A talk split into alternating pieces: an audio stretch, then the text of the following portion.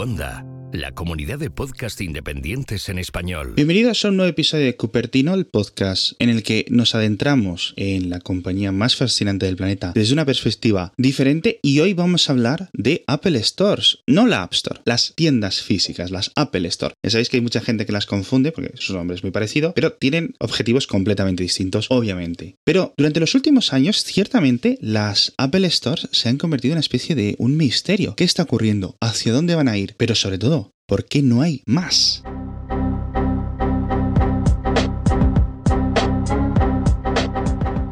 Y una cosa fascinante de las Apple Stores es que durante 15 años más o menos estaban construyendo 30, 40 Apple Stores nuevas cada año. Muchas en Estados Unidos, muchas en Asia, pero sobre todo hubo una expansión muy interesante en Europa. Esto paró en 2012. Por ejemplo, en España se construyeron muy rápido 9 Apple Stores y desde entonces nada. Hay ciudades como Sevilla que siguen sin Apple Store, hay ciudades como Bilbao que siguen sin Apple Store, no hay ninguna en Galicia y realmente no se entienden muy bien los motivos que se deciden abrir un Apple Store en una ciudad y en otra. Esto está mal en España, la situación está regulera, pero en México, por ejemplo, un país de más de 100 millones de habitantes solo tiene una Apple Store, que esto ya me parece el recopetín.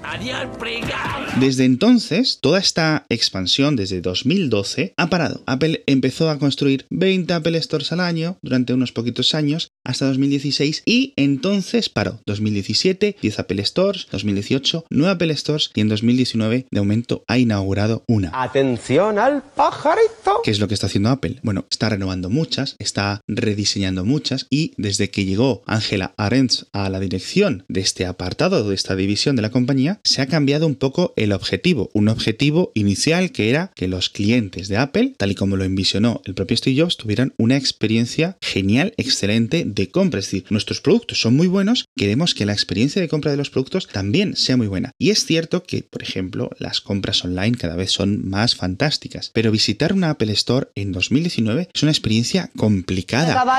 Pero mejor creo que diría confusa, me explico. Los últimos dos productos que yo he comprado personalmente en una App Store son los AirPods originales y los AirPods 2, la segunda versión. Ambos el primer día de lanzamiento y en ambas ocasiones entré y salí de la tienda. Pero es cierto que es complicado la compra, nunca sabes muy bien a quién hablar, hay algunos productos que no te los dejan probar y siempre hay como un montón de gente probando, tocando, etc. Pero sobre todo, las Apple Store eran el punto principal de contacto para el servicio técnico de Apple. ¿Qué es lo que ha pasado? Pues que la explosión de usuarios de Apple que ha traído el iPhone, que ha traído el iPad, etc., ha sido ingente. Apple dice que tiene 1.400 millones de dispositivos activos en uso. Estos son Macs, iPads, iPhones, iPods, Apple Watches, Apple TVs, todo. 1.400 millones de dispositivos. Es algo disparatado. Cuando Apple dejó de construir Apple Stores en masa, en 2015, 2016, Apple tenía 700, 800 millones de estos dispositivos, con lo cual la cifra casi se ha duplicado. ¿Qué es lo que ocurre? Pues a lo mejor un Mac de escritorio no necesita tanto reparación, pero un iPhone que se rompe en las pantallas constantemente o que tienden a necesitar más reparaciones, pues necesitan más de este servicio técnico. Entonces, si no hay más tiendas, no hay sitios más cómodos, más cercanos, donde llevar a que te reparen el teléfono. Entonces nos encontramos con tres cambios notables de trayectoria. Un primero, se dejan de construir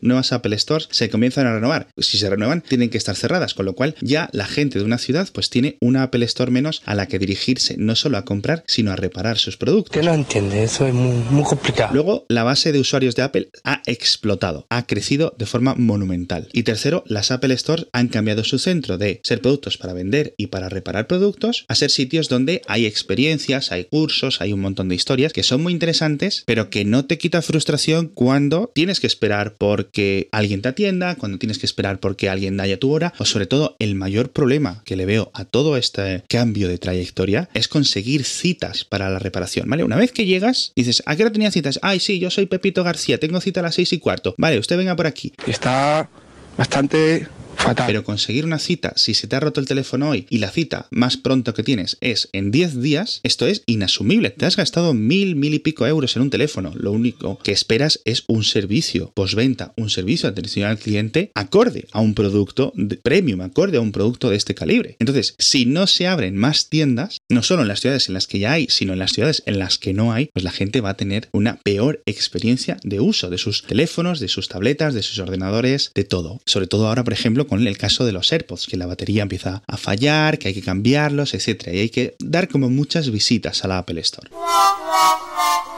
Entonces también hace unos días eh, un artículo de Bloomberg bastante interesante hablaba con empleados actuales y antiguos de Apple, anónimos, o que no quisieron revelarnos su nombre, que criticaban todo este tiempo, toda esta etapa de Angela Arendts al frente de las Apple Stores, diciendo que, bueno, oye, que no había comprendido el objetivo inicial o el objetivo final de las tiendas, que habían perdido su gracia, que habían perdido su atractivo, que no tenían ni idea de lo que estaban haciendo. Palabras, sinceramente, bastante bastante duras y que su objetivo, más allá de ser espectaculares, que hay gente que hasta peregrina o cuando va a una ciudad dice voy a visitar la App Store como si fuera un museo o algo así. Bueno, no, pues cada tribu tiene sus sitios de peregrinaje, por decirlo así, ¿vale? Lo puedo hasta entender, me parece un poco raro, pero cada uno es cada uno. Filosofía pura. Pero de nuevo, son más bonitas. Por ejemplo, la de Milán es absolutamente increíble, pero realmente no necesitamos tiendas que sean increíbles, espacios abiertos con árboles internos con una iluminación.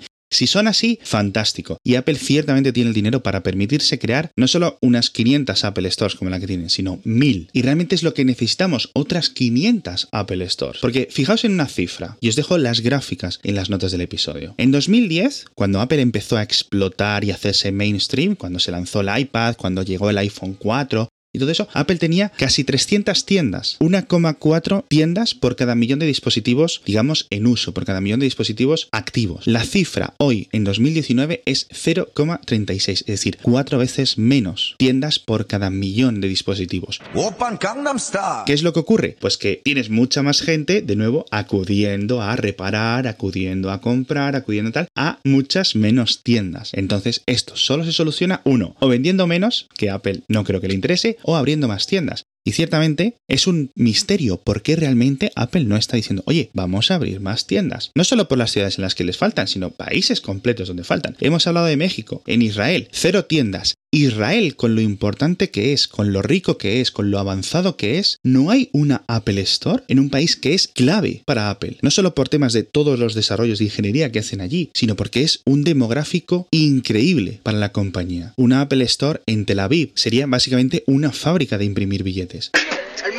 Dinero, el dinero el dinero el dinero el dinero, aprende algo, dinero. En India, cero Apple Stores. Están haciendo ahora una, una, en un país de 1.300, 1.350 o casi 1.400 millones de habitantes. Dice, hombre, es que el salario mínimo o los ingresos en la India son menores. Efectivamente, son menores, pero por lo menos habrá 100 millones de personas ricas o 100 millones de personas de clase media alta que digan, me voy a comprar un iPhone o puedo comprarlo. ¿Qué es lo que estamos haciendo? ¿O qué es lo que está haciendo Apple? en este caso, entregar el mercado. ¿Por qué no ha habido una expansión fuerte de Apple en el país, segundo país del mundo donde más teléfonos móviles se venden? Te voy a amar cosa hasta que no me demuestres lo contrario. ¿Qué es lo que ha pasado? Pues eso, que Apple lleva estancada, comiéndose los mocos, por decirlo mal y pronto, en un mercado que se lo está comiendo Samsung, que se lo está comiendo Xiaomi y que se lo está comiendo hasta OnePlus. OnePlus le está comiendo la tostada a Apple en la India. No es que no sean teléfonos de 100 euros o de 100 dólares o de lo que sea en rupias, no son teléfonos de 400, 500, son teléfonos de ya gama alta. OnePlus, con un presupuesto de marketing enano y un sistema operativo que podemos argumentar que tiene partes inferiores y que sobre todo no tiene la marca, la potencia, te está comiendo la tostada en India porque no quieres abrir Apple Stores allí. ¿Qué problema está ocurriendo? Ha habido muchos cambios de ejecutivos, digamos, de los terratenientes, los virreyes que Apple tiene en diferentes regiones del mundo, en India, porque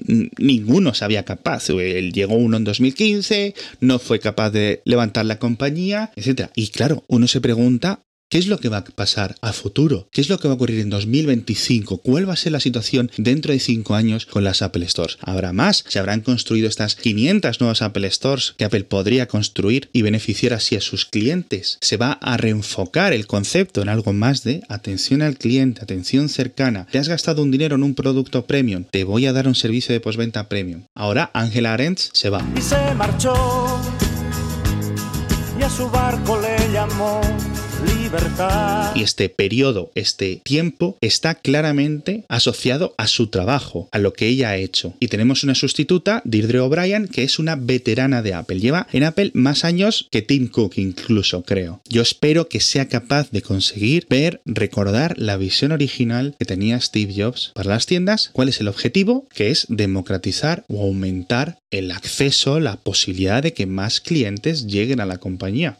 Todo esto sinceramente me parece fascinante y me preocupa cómo Apple se ha puesto trabas a su crecimiento, trabas a su desarrollo. Sin tiendas no se vende y sin un servicio de atención al cliente bueno, de atención postventa excelente, la gente no te va a recomendar tanto. Si es que me he tirado una década diciendo a familiares, amigos, cómprate un iPhone si eres un manazas porque si se te rompe, Apple va a estar ahí, te va a responder, te lo van a cambiar, es fantástico. Cuando he tenido yo problemas con un iPhone 4, me lo han cambiado instantáneamente, a otros familiares también, no te preguntan, etc. Y eso es un boca a boca que poco a poco va haciendo bola y va permitiendo que un cliente de Apple convierta a clientes que no son de Apple y ¡pum! De repente va creciendo todo a nivel exponencial. Para ello, Apple necesita solucionar todo este cuello de botella comercial que son las Apple Store. No sé vosotros qué pensáis, pero yo lo veo clarísimo de nuevo. Fijaos las gráficas que os dejo en las notas del episodio y me decís qué es lo que pensáis. Por cierto, estamos a muy pocos días de que comience seguramente una de las conferencias de desarrolladores más importantes de la historia de Apple. Vamos a ver qué es todo lo que se presenta porque viene calentito. Empieza el día 3 de junio. Ya digo, promete ser muy importante. Nos vemos en el próximo episodio de Cupertino. Mi nombre es Alex Barredo. Ya sabes que este programa está producido por mi amigo Pedro Jorge Romero. Me despido hasta la próxima.